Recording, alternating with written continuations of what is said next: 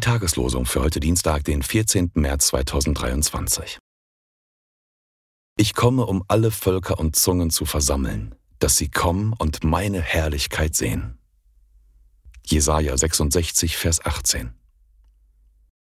Gott, der da sprach, Licht soll aus der Finsternis hervorleuchten, der hat seinen hellen Schein in unsere Herzen gegeben, dass die Erleuchtung entstünde zur Erkenntnis der Herrlichkeit Gottes in dem Angesicht Jesu Christi.